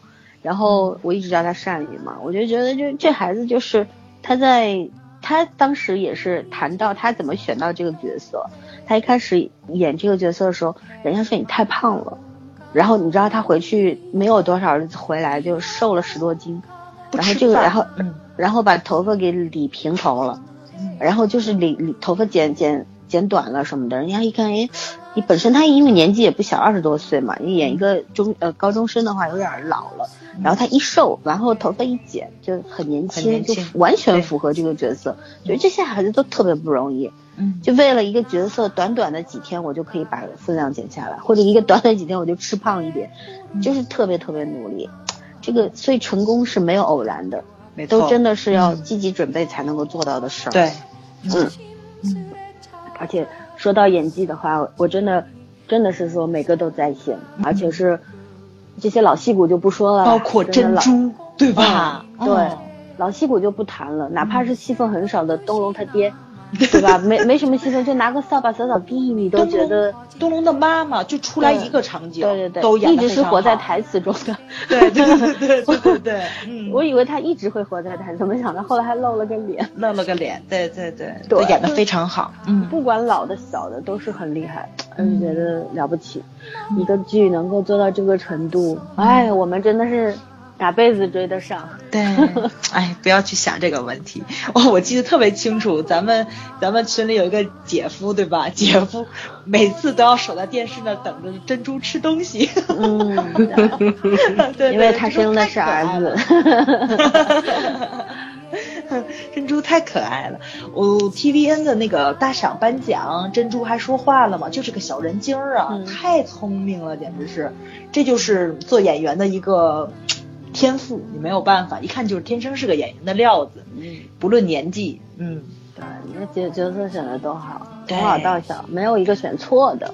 对，哎，韩国的小童星真的就很厉害，很厉害。嗯，人家没有断代，人家从几岁到十几岁到二十几岁，人都有接班人。那这个。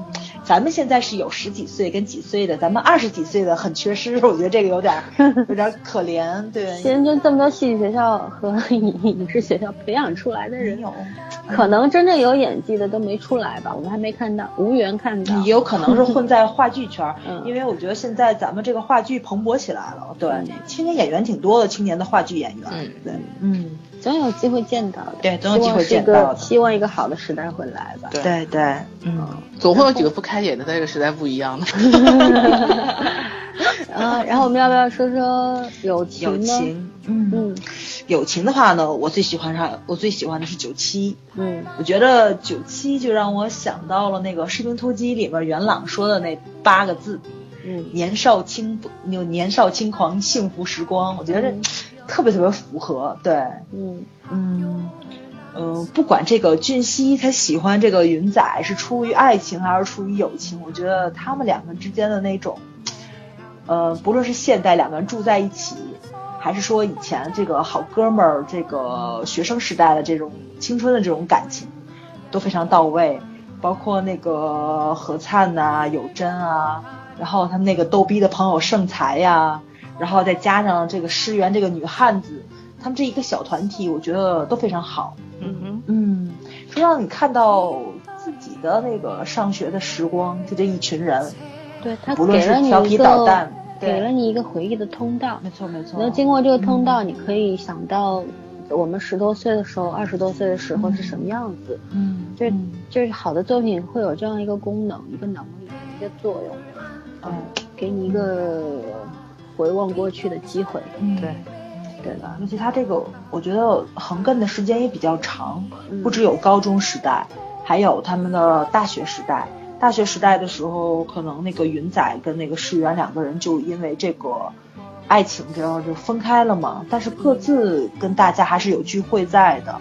然后工作之后，这个友情的延续，我觉得他这个描写的这个段落就非常好，很舒服。不只是爱情的一个变化，友情的变化也在里面了。嗯，怎么说呢？我就是我记得咱们私底下去聊过这个话题，就是说，其实在这个呃大家交往的过程中，走着走着，你会丢，你会丢了一些人，对吧？丢了一些朋友，然后就是很失落的那种感觉。当然，也有些朋友会随着你这个。生活工作上面介入越来越多，你们的感情会越来越深厚，大家的这种感情债算不清也有，嗯，就是有一个渐变的过程。我觉得九七就写的非常好，我觉得他对不只是爱情好，他这个亲那个友情也非常好。说到这个的话，我我讲个小插曲，就今天我们我出去办事儿的时候，呃，坐了一辆优步，然后呢，我跟后排的同事在聊说。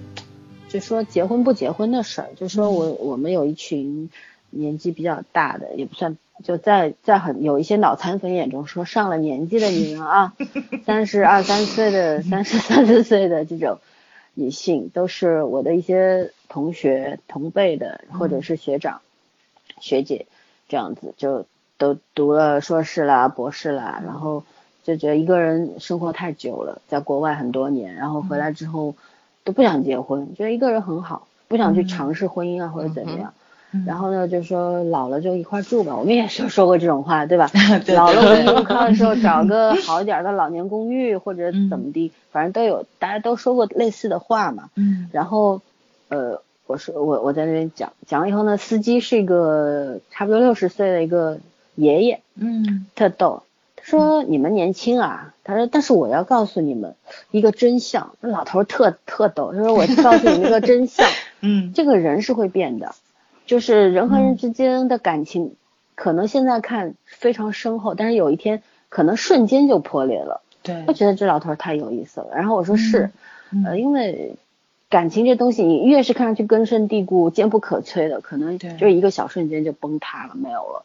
但是我说，这个正因为大家都知道会有这样一个事实，一一个可能性，所以说大家才会更加的用心的去维护这个感情嘛，对吧？我说，我觉得。呃，我和我一些朋友不会这样。然后那老头后来想了想，也说也是，也不是百分之一百的。对对对对，我就觉得这样一个小插曲，就是刚刚你讲到说九七里面这种，你看他们这么久，从高中到大学毕业之后，大家都上班了，然后坐在一起，老同学聚会我们也不是没参加过，对吧？我觉得很喜欢九七里面这种老同学聚会，大家在一起虽然也会也会有一些攀比啊炫耀，但是没有那么的讨人厌。其实也就是一笑而过就完了，然后说的都是开心的东西，这这种感情很好。其实从少年时期培养起来的这种感情，其实非常珍贵的。你长大了以后可能再也找不到，因为大家都纯真，都简单。对。然后没有那么多功利心嘛，对吧？然后，呃，但是我们生活当中，我们也不是没经历过这个同学聚会，对吧？我们那好，有些同学变成什么样了，大家都知道。所以说，呃，电视剧里边的东西。这故事里面的东西会让你觉得有暖意，就是可能是我们希望的理想的样子。我觉得这个《请回答》系列给给我们的，不管是亲情、友情、爱情这三个部分，其实他给我们的都是一个理想状态。在我们现实生活当中，可能他不那么容易达到，甚至于说，嗯，在我们的现今的这个生活环境底下，非常非常难，有可能就没有什么可能性。但是这个电视剧给了你一种可能性，哪怕你得不到，但是至少你看到了，所以说你内心是温暖的，会有想呃，我这也许我也也可以做到，就是他不仅给了你给你温暖，然后给你希望，还给你一点力量，我觉得这个是观众从中得到的，这个是很珍贵的，这个可能就是一个一个作品出来它的功能，然后它的功德，嗯。嗯。对，说的太好了，鼓掌，可以掌声音效，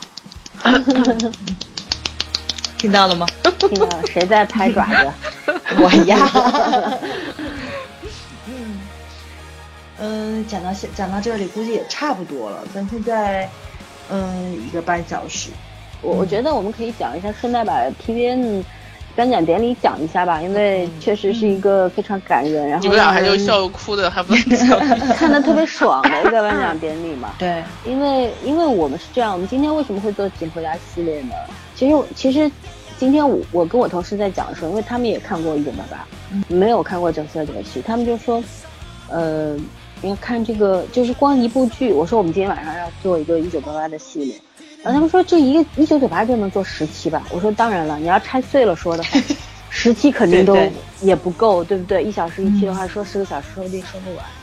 呃，但是我说我们只是想笼统的去讲一下，因为我们为什么要做？是因为我们 TVN 可能会成为我们未来三五年之内主要关注的一个韩国电视台，因为他的作品的话真的是，呃，这个好的概率非常大，当然也有不好的。但是比例很悬殊，好的占了大比例。我觉着啊，是因为你那个就是你的那个专业所限。O C N 也很好，但 O C N 都是刑侦剧，你看不了。我我我还可个毛线了，看这些我都看不下去。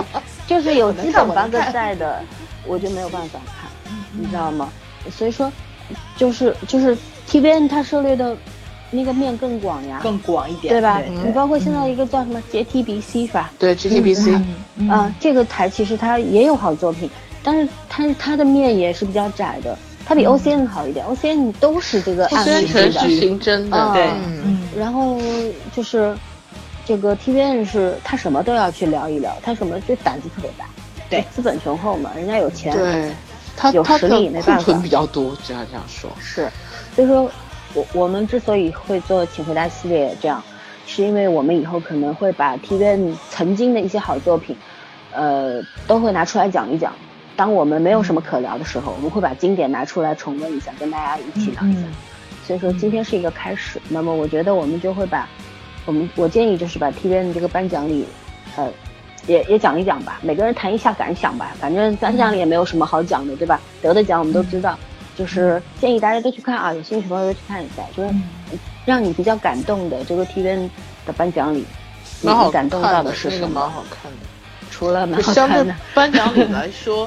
它算蛮好看的，就是我们印象中颁奖礼都是什么大咖压咖位啊，穿的美不美啊，对吧？谁跟谁一桌，镜头在哪里啊？觉得这种东西在 T V N 这个颁奖礼反而不是很明显，就真的是一个剧组像一家人。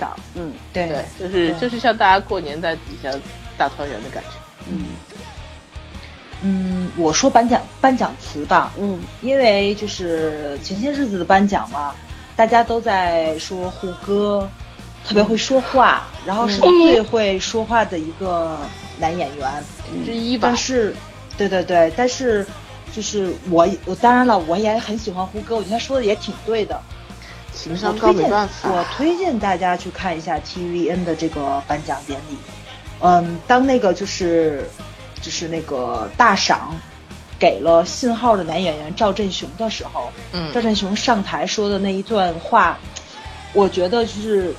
质朴但非常非常感人，因为他上去之后，就是也是很城市化的感谢了编剧，感谢了导演。嗯，但是他最后说的话，他是送给了所有的演员，是跟坑胡歌的那个感言是差不多的，嗯就大家共勉。但是他的这个话，我觉得不并不只送给演员，我觉得他又可以说是送给所有的观众，嗯，送给所有的人，就是一部好的作品。应该是让大家，并不是一只就只有一起欢笑的，你是要有一有一样的痛感，这个痛感其实就是对社会的一个责任感，嗯，就是你这个作品问世出来了之后，你要带给社会大众有一个什么样的一个影响在？对，就是让大家让大家高兴。他说当时说拍《信号》的时候非常的艰难，非常艰难。其实都在这个角色里面拔不出来。对，是为他是坚持的去拍，是为什么？就是要把这些东西呈现给，要把这些现实的真相东西呈现给观众，让大家一起一块来思考。我觉得这个真的就是挺不仅仅是赵振雄，是一些好的演员、编导，包括这边电视台，嗯，他们当然了，当。不管做什么，我觉得演员除了挣钱之外，他们最大的理想就是演出演好的本子吧。然后一辈子会有几个经典的角色，去演几部经典的作品，这个才是他们真正的理想。我觉得 TVN 成全了他们，就是他们也是以把自己最好的部分回馈给 TVN。我觉得这种啊相得益彰，然后双两两成全的。这种感觉太好了，对，就特别特别理想化，但是没想到理想实现了，就有这种感觉。嗯，然后我就会感慨，哎呀，我那天跟早儿还说，我说咱们中国好像不可能出现这么一个 TVN 吧？对对对。吧？对，不可能。然后早儿说，是不是因为我们演员不够好？我说不是，不是的，演员我们有好多好的，可是但是我们可能也会有好的编导，但是我们不可能有 TVN，不可能给你一个畅所欲言的机会。没错。我也希望咱们能有让演员能有有痛感的这么一部片子，能让观众有痛感的一部片子，让我们都痛一下。嗯，因为其实现实中让我们痛的东西太多了，但是真正触及到你灵魂的，没错，很少。对，傻逼太痛到哭不出来，办法，你又很难过。然后你会去反省，会去思考。就像这个信号里面的有些案子，其实好像跟你没有什么关系，对吧？但是你会想。就像包括包括那个红源洞案件的时候，就我们当时聊信号的时候，就是说，呃，这些得了抑郁症的人，包括这个杀人的连环杀手，好像从来没有人关心过他们。其实这个就是跟我们有关系、息息相关的了。对，我们不是冷漠的旁观者，有些人甚至连旁观者都不愿意做。但是我觉得信号存在的价值就是唤醒你，你不仅仅是一个旁观者，你还可以做一个参与者。对，有时候你给他们一点温暖和阳光的话，这个人的人生就可能改变了。你都不知道你给出一个伸出一只温暖的手，你会改变一个人的生活，但是你为什么不去尝试呢？所以说，我觉得信号存在的价值最大的价值是在这个地方，对对吧？正义，正义是永远在的，只不过正义体现的方式和到来的时间不同而已。对，但不代表它不在。嗯，还有就是当早上说赵志雄的时候，我还要提一提，就是呃，卫生的男主李文敏是吧？对。他他当时他上来两次嘛，第一次的时候他是来颁奖的，他讲了一段台词是《时间旅行者》的一个台词，我忘了是什么内容了，反正非常好。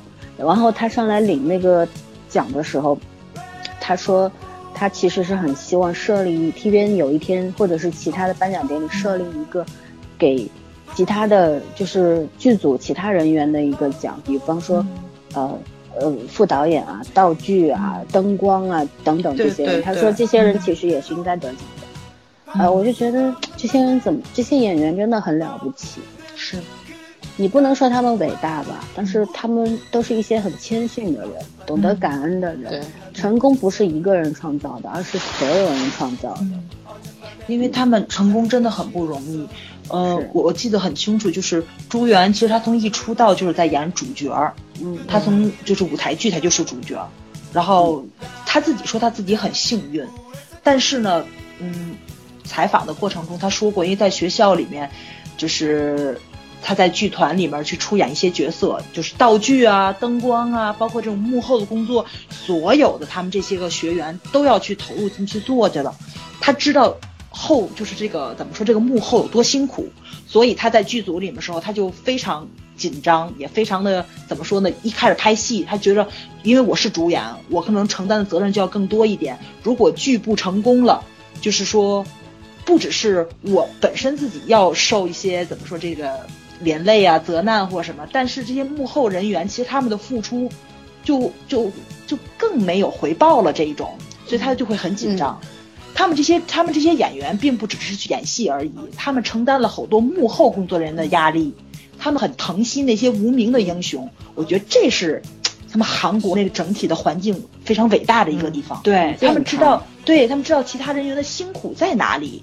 就这部剧成功了，不是我这个演员有多成功，是这个团队有多成功。这是我真的觉得这是他们的艺人就是训练的好，就是你要明确你自己的位置。对，品德首先要教育好。没错，对，这就跟台湾那些、香港那些演员一样嘛。虽然我们都觉得是大明星，但他们其实就就是个普通的员工，很虔诚。对，不管你的你这个出道有多顺遂，你这个演员的咖位有多大，他懂得感恩，他知道这个努力不并不是他一个人得到的。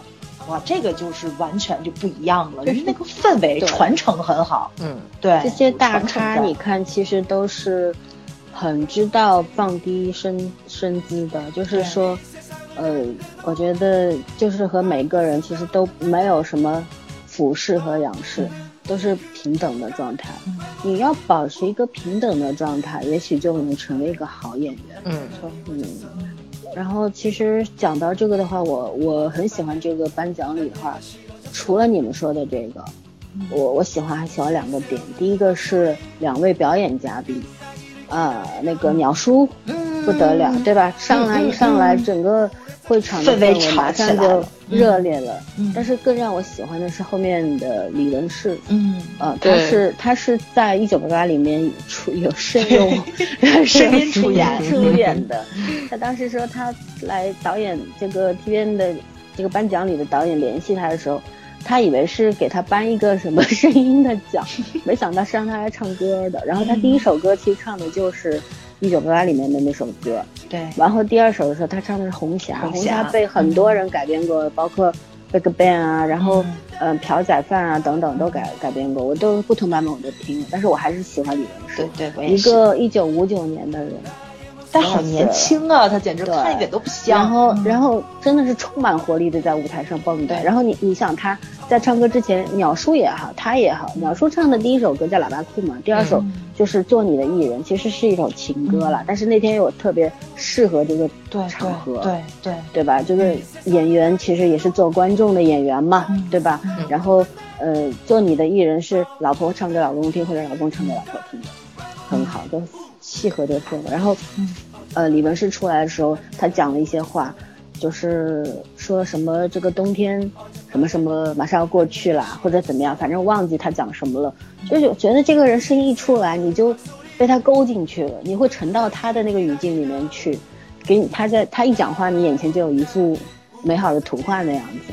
然后他把整个他整个演唱的《红霞》的过程，我觉得就像一个舞台剧，他他那个掌控能力实在是太强了。我这个。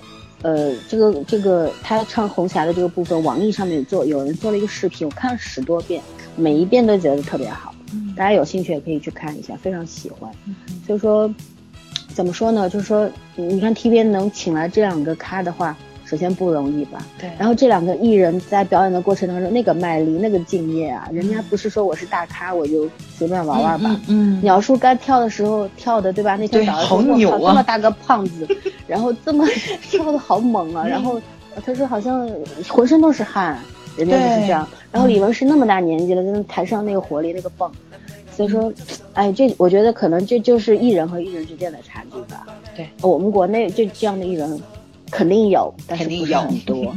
但是如果有一天变成大多数的时候，可能我们这个影视圈的环境就不一样了。对，还有一点是，他在第二部分的时候有一个现场，就有一等于是一个串场的小品的表演嘛，就是一些喜剧演员。T V N 这次非常重视这个喜剧部分，喜剧演员大家都有讲。然后他有一个部分不是说让每个人来客串一个演员吗？呃，有人办了这个。呃，金惠秀、车叔，然后李在汉等等，还有老柳是吧？还有宝剑，就是 就是这些演员上去的时候，我也是很感动的。我就觉得一个颁奖礼能够做到这种程度，他真是面面俱到。对，他给了这些所有，包括那个无理的因爱十四季了。对，这个女演员上次领奖的时候，十季是吧？嗯，她说她说她是 TVN 的公务员，而公务员这三个字我很感动。国家才有公务员，但是 T V N 的公务员什么概念？就是他这个真的是把自己所有的一个热情啊、青春啊、时间，通通就献给 T V N 了。十年，就 T V N 十年，他在那儿干了十年。对。然后所有的，包括很多主持人，对吧？还有一些喜剧演员，他们长期的在做这个 TVN 的节目，我们大陆看不到，对，国内看不到。但是因为有很多节目可能就没有人去翻译，我们就没有办法看到，看到也听不懂嘛？嗯，你也听不懂他的那个笑点在哪里，你就没有办法看。需要解释。但是，对，通过这个颁奖典礼，我们都知道，哦，原来还有这个，还有这个，还有这个。嗯，就是我当时的感觉就是一个电视台啊，就是刚刚说的。所有的这些演员啊、艺人啊、主持人啊，和这个电视台真的是两两成全，这种成全特别特别的好。嗯，老森说，我补充一下，就是那个综艺部门的时候，然后那个花样爷爷们四个人都上台了，其中有一个爷爷身体不好，是被那个罗导扶上去的，全程罗 PD 对，嗯，对对对，然后全程没有说话，但是那个爷爷就是身体非常不好，坚持站在台上，因为全程其实时间挺久的，哦，那点我也很感动，虽然他穿的是运动装上台去了，因为大家都穿的穿着正装嘛。但是因为他身体不好，可能为了舒服起见，所以他穿的运动装。但是他一直在台上坚持站着，我觉得我这种精神也是特别特别的，怎么说，就是让人感动。嗯。然后还有那个金惠秀上台领奖的时候，她穿着那个鱼尾裙，走那个台阶非常走路。对对，不好走。然后就这个时候，就是我记得很清楚，就是那个李帝勋好像站起来想扶她，嗯。然后金惠秀非常非常那个女王范儿的就制止了他。这自己一步一步走上去的，然后到台上之后还说第一次让大家见笑，就是看着女女演员撅着屁股上台来领奖，就那种就那种自黑的那种幽默那种气度，哇塞，这绝对一姐，你知道吗这奖不颁给她我都不服那种感觉，就是你能看到人家所有的演员，就这个从头到尾很怎么说让你。非常感动，他的这个整个整个氛围特别好，包括当时那个呃，这个江虎东，嗯，江江东虎，江虎东，东，江江虎东和申东烨两个主持人当时就说主持过很多次颁奖典礼，嗯。就是唯一一次觉得颁奖礼就该这么办，以后大家都这么办。对，就是就觉得确实是好。就是说，哎呀，我就觉得我们可能我们真的不是盲目崇拜 TVN 啊，TVN 也有奶酪陷阱，还有 K Two，对吧？但是 你是要把姓 朴的拉出来踢我一遍吗？不不不，就是。The K Two 也烂啦，对吧？我我我这个我们家小池子巨烂，我就多心痛，快给我看成傻子了已经。是我都不知道编剧要干嘛，所以我都我要气死了，我都不知道这是还等到完了等到完了再说吧，因为现在完全判断不出来编剧想干嘛。我想看他到最后到底要干啥啊？反正等着挨骂吧。然后就是就觉得。就觉得就是我们真的不是盲目崇拜 TVN，对，我们喜欢一样东西，喜欢一个人，喜欢一个电视台，一定是有理由的。你喜欢一个人，其实没有没有那么那么复杂的理由，但是你喜欢一个电视台，一定有理由，对，是因为他征服你了，他有好的有不好的，但是就是我们说的，他百分之九十八是好的，他百分之二十不好的，你当然还是会喜欢他嘛，对。但是你要知道做到这百分之九十八有多么的不容易，对，可能这个世界上没有第二个体验了。真的是韩国人做了一个非常了不起的事，他们也是在为自己的这个电视革命做出了很大的贡献，真的是做了很大的贡献。嗯，对，我觉得韩国人民要感谢有这么一个电视台，他们是幸福的。没错，然后有些东西虽然说必须要有钱，但是只有钱也是做不来。是，尤其是有理想，有理想。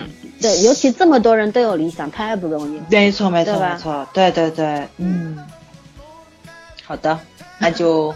跟大家说再见吧，因为已经很晚了。你这个戛然而止夹的好厉害，对啊，好夹，好生硬，你知道吗？你也在硬 熬，不知道说什么好了。对，因为嗯，不知道说什么鼓掌吧？鼓掌。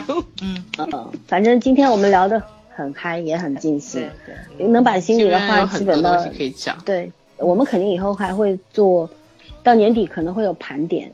然后，然后我们也会做一些 TV 以前那些好剧，包括那个不不漏的，嗯啊，一起吃饭系列啊，包括有可能我们会聊聊综艺啊，三十三餐浪漫，对啊，对对，还有两就两天一夜是不是 TV 我忘了，但反正好像不是不是不是是吧？但是，呃，就包括还有一些其他的综艺节目，《西游记》啊之类的，嗯，都很好。所以说，我们我们以后会。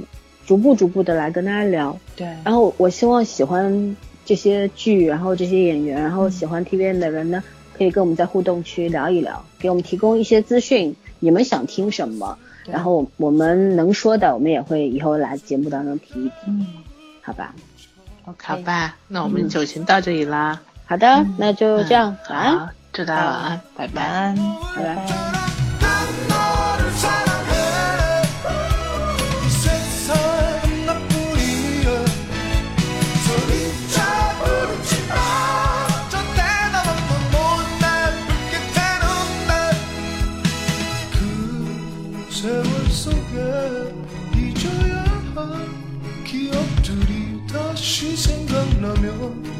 눈 감아요. 소리 없이 그 이름 불러요. 아름다웠던 그대 모습 다시 볼 수 없는 것 알아.